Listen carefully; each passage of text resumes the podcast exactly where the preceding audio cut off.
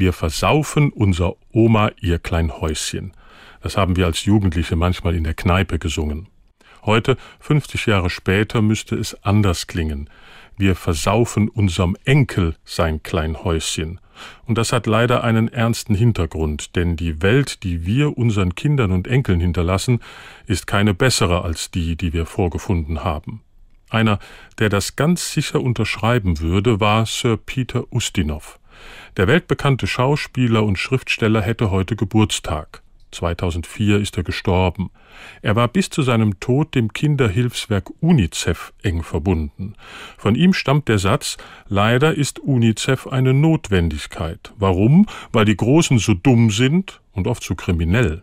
Es gibt Filmaufnahmen von ihm, da kniet er irgendwo in Asien vor einer Gruppe von Kindern auf dem Rasen, immer auf Augenhöhe, vor allem dann, wenn die anderen klein sind. Das war ihm wichtig.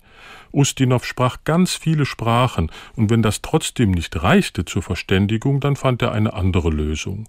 In Thailand habe ich bellen gelernt, kommentierte er die Aufnahmen, und die Kinder kreischen vor Vergnügen, lachen und klettern auf ihm herum.